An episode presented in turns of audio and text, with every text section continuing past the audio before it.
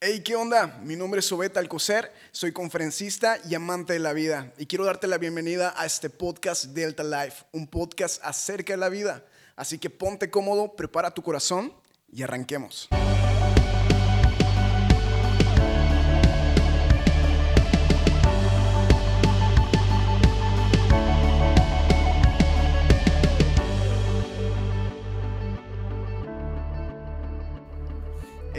Todos? Bienvenidos una vez más. Como me presentó el otro Bet, yo soy Obet Alcocer. Me, gusta decir eso. Siento que somos dos Obets totalmente diferentes. Bueno, ¿qué onda? Bienvenidos una vez más al podcast de Delta Life. El día de hoy quiero hablar un tema súper importante porque creo que se nos ha ido olvidando conforme el tiempo va pasando. Ah, este tema se llama fe, ¿sí? Así como como muchas veces hemos tenido en la vida, así como muchas veces lo olvidamos, lo hemos olvidado. Y creo que el hacer este tema es fundamental para todos nosotros como seres humanos. Como seres humanos es muy importante que todos tengamos un poquitito de esta palabra de dos letras que en muchas ocasiones de nuestra vida nos ha ayudado demasiado, pero conforme va pasando el tiempo y tratamos de ser más uh, seres más razonables, olvidamos la fe y la ponemos a un ladito como que si esta no exista. Sin embargo, aún de manera científica hay muchas cosas que no se pueden explicar y aún doctores eh, han dicho que muchas personas se han salvado por la fe. Y creo que hay muchas cosas en el mundo, si hablamos en el mundo espiritual, energético, en el mundo como tú lo quieras ver, el universo, hay muchas cosas que no se pueden explicar no se pueden explicar.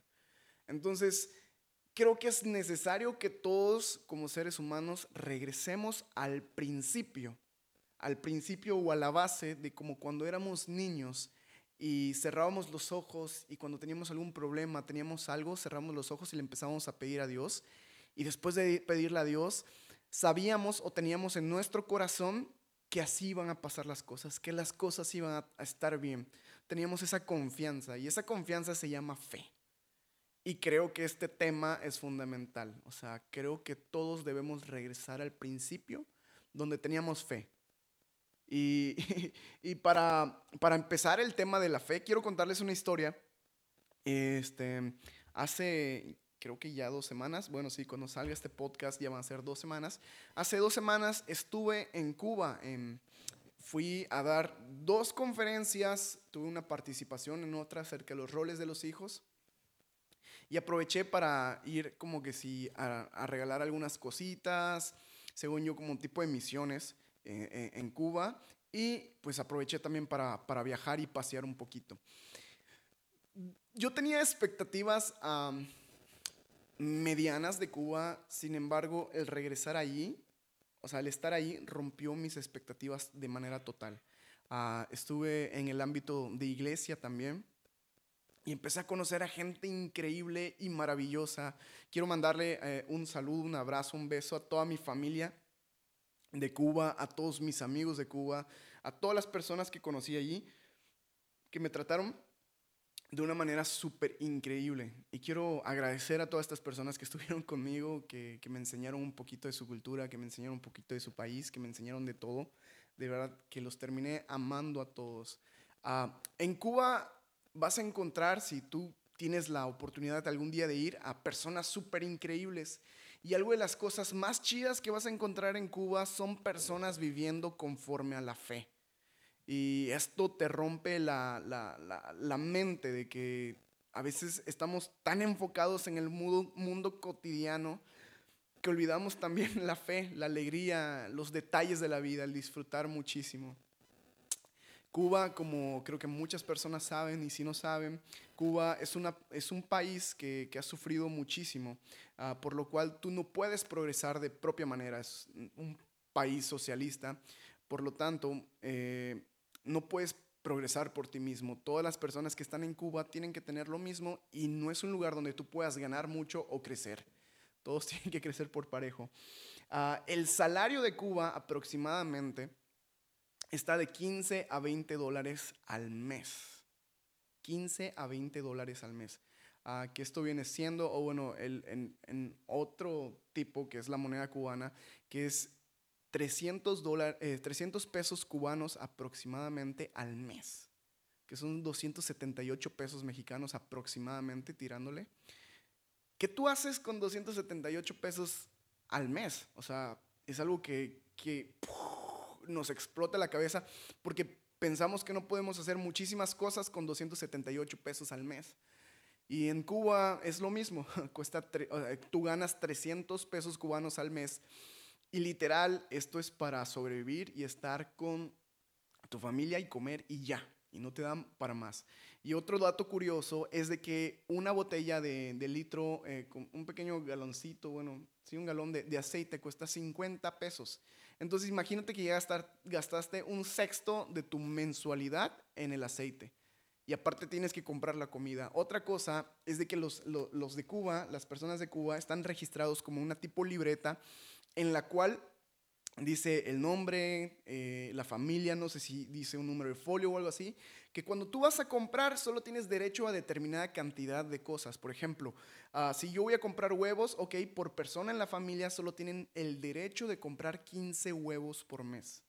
Es decir, que tú no puedes comprar el huevo número 16 y que llega un extranjero y te regala dinero y dices, ah, ok, tengo dinero para comprar más huevos. Y dices, ah, ok, vine a comprar el huevo 16 y el 17 porque se me antojó. Pero si tú ya habías comprado tus 15 huevos al mes y ya te los habías comido, no puedes comprar el huevo número 16, es decir, solo tienes derecho a 15 huevos. Y así con muchos productos que están contados y controlados en Cuba. Entonces, cuando te, empiezas a ver toda esta situación, todo este rollo, nosotros como mexicanos allí empezamos a ver, wow, qué durísima está la situación de que realmente no, vives ya por el dinero, no vives ya por, por, esperar a ganar más o esforzarte más en tu empleo, porque por más que te esfuerces, no, no puedes progresar, sino que empezamos a eh, ellos empiezan a vivir por fe, por fe. Y, y conocimos a personas que, que, que, les preguntamos, oye, ¿cómo le haces? Porque hay muchas personas que solo comen o dos días, eh, dos veces al día o una vez al día. Y hay muchas personas que nos contaban que ellos viven por fe. Literal, así lo llaman.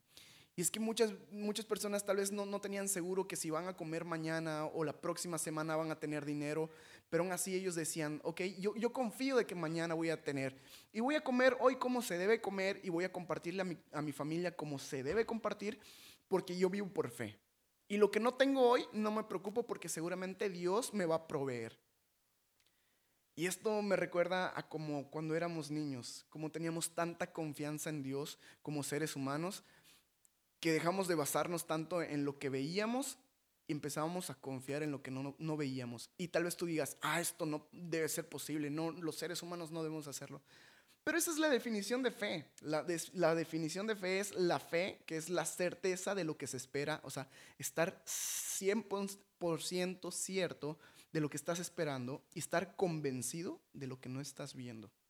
Que aunque no ves eso, debes estar convencido de que ahí va a estar.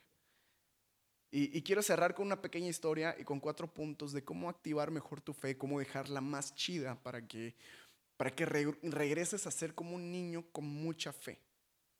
Ah, hay una historia en la Biblia eh, de, Abraham. Abraham, eh, sí, el, el, brother de la barba larga, como seguramente muchos conocen, ah, de la túnica, así como en las películas, todo este brother, Abraham, el padre de multitudes, eh, nunca había podido tener hijos y no había podido tener hijos y, y él iba envejeciendo y no había podido tener hijos con su esposa. Y después de muchos años, voy a ahorrarme mucha historia, después de muchos años, cuando Abraham tenía 99 años y Sara, su esposa, tenía 90 años, es decir, eran unos viejecillos, señoras y señores, unos viejecillos de 99 años y 90 años, una vez Dios hablando, les dice que estos brothers van a tener a un hijo. Y Sara, la, viejecilla, se empieza a reír. Me imagino que estaba tomando su café y se empieza a reír y hasta lo escupe. Y escupe su café. Dice, ¿cómo, cómo yo como viejita voy, a tener un hijo? O sea, no manches, o sea, no es posible. Tú ya sabes qué onda. Y, y, aún así, les dan esta palabra. Y yo creo que en el, en el punto número cero, ellos se ríen, se burlan y no lo creen. Como que así, yo te digo, hoy sabes qué, vas a tener un carro, una casa, tus problemas, todos van a estar bien, tranquilo, lo que estás soñando, lo que estás esperando, todo va a estar súper relax, tranquilo. Tú te reirías de mí porque dices, no, tengo que tener pruebas, pero de eso se trata la fe, de no tener pruebas y aún así confiar de manera positiva en lo que va a suceder. Y yo organicé cuatro puntos de cómo actuar más nuestra fe o cómo activar nuestra fe de una manera más chida. Que el punto número uno es el oír, porque la fe viene del oír, o sea, de cuando alguien te dice algo, o en otras palabras podemos poner eh, oír slash plantear, es decir, cuando nos planteamos un sueño, cuando nos planteamos una solución. Entonces el punto número uno o la etapa de, de la fe es que el cero es que tú oigas oigas tus sueños, oigas tus metas, oigas lo que quieras que se realice en otro punto, slash que tú planees lo que quieras. Obviamente tiene que ser una, eh, un sueño con pies en la tierra, sin embargo, se te permite soñar más. El punto número dos es creer, porque no es fe si no lo crees. No es fe si lo dices de una manera absurda, así como que, ah, sí, voy a, eh, voy a tener hijos a mis 90 años. Y no lo crees. No, el punto número dos es creerlo, sentarte, enfocarte un ratito y empezar a creer. Empezar a creer. Activa tu mundo espiritual, activa esa mente sobrenatural y empieza a creer que las cosas van a suceder empieza a creer que esto va a suceder. Entonces, el punto número uno de la fe es que la fe viene del oír. El punto número dos, bueno, el punto número mismo uno es plantear, o sea, si no lo oyes, lo planteas. El punto número dos es creer eso que te estás planteando. Es decir, pon una imagen, imprime lo que quieres, y pégalo allá para que siempre que lo veas empieces a recordarte o a imaginarte encima de ese auto, con la familia completa, que empieces a creer que eso va a suceder. Esa es la fe, el creer que va a suceder aun cuando no lo ves. Estar convencido de que va a suceder cuando no lo estás viendo. El punto número tres es hablar, declarar esto. Es decir, declarar es hablar de manera positiva como que si esto vaya a suceder. Cuando te digan, ¿sabes qué? Tu familia no va a volver a estar unida. Cuando te digan, ¿sabes qué? Tu matrimonio ya, ya, ya fracasó. No vas a tener ese auto. No vas a, tener esa computadora.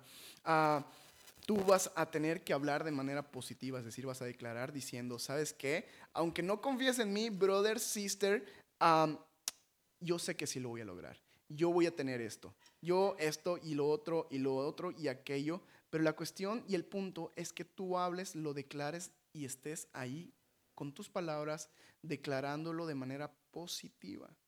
Y el cuarto punto es actuar. Tú tienes que actuar sobre eso. Si quieres una familia ah, unida, está bien que tengas fe, pero tienes que actuar. Tienes que empezar a perdonar a tu familia, reconciliarte con tu familia. Si quieres un auto, tienes que empezar a trabajar, empezar las cotizaciones, empezar todo. Y es que no tengo el dinero actualmente para cotizar. Ve y cotiza. De eso se trata la fe, de que seas como un niño que cree que lo imposible puede ser posible. Y qué mejor cuando depositamos nuestra fe o esa creencia en Dios. Y ahora te voy a resumir estos cuatro puntos en la vida de Abraham. Primer punto, oír. Abraham escuchó de Dios cuando le dijo, ¿sabes qué, brother? Tú vas a tener un hijo. Entonces primero escuchó y tal vez ahí se rió un poquito, pero pasó el punto número dos, que creyó, que creyó en esta palabra y quedó meditando, wow, si Dios hace todo lo imposible, lo hace posible, yo creo que Él sí va a darme un hijo. El punto número tres, seguramente cuando le decían, ¡Ey, estéril! o tal vez, ¡Ey, viejecillo! o, le decían X o Y, seguramente Abraham decía, ¡Ey, soy el padre de multitudes! ¡Ey, voy a tener un hijo! O cuando le decía, no, ya ríndete, viejecillo, no vas a tener un hijo. Él decía, no, sí, yo voy a tener un hijo. Y hablaba positivamente y callaba bocas. Así como te gustaría a ti callar bocas y decir, sí lo voy a lograr Así se te permite callar bocas y decirle a otras personas, sí lo voy a lograr. Y Abraham lo hacía y era permitido. Abraham lo decía y decía, hey, yo voy a ser papá. Yeah. Y seguramente Abraham se mandó a hacer una playera que decía, yo soy el mejor papá del mundo. Y le mandó a hacer una Sara que decía, yo soy la, la mejor mamá del mundo. Y se estuvo preparando y estuvo hablando de manera positiva. Y el cuarto punto es actuar.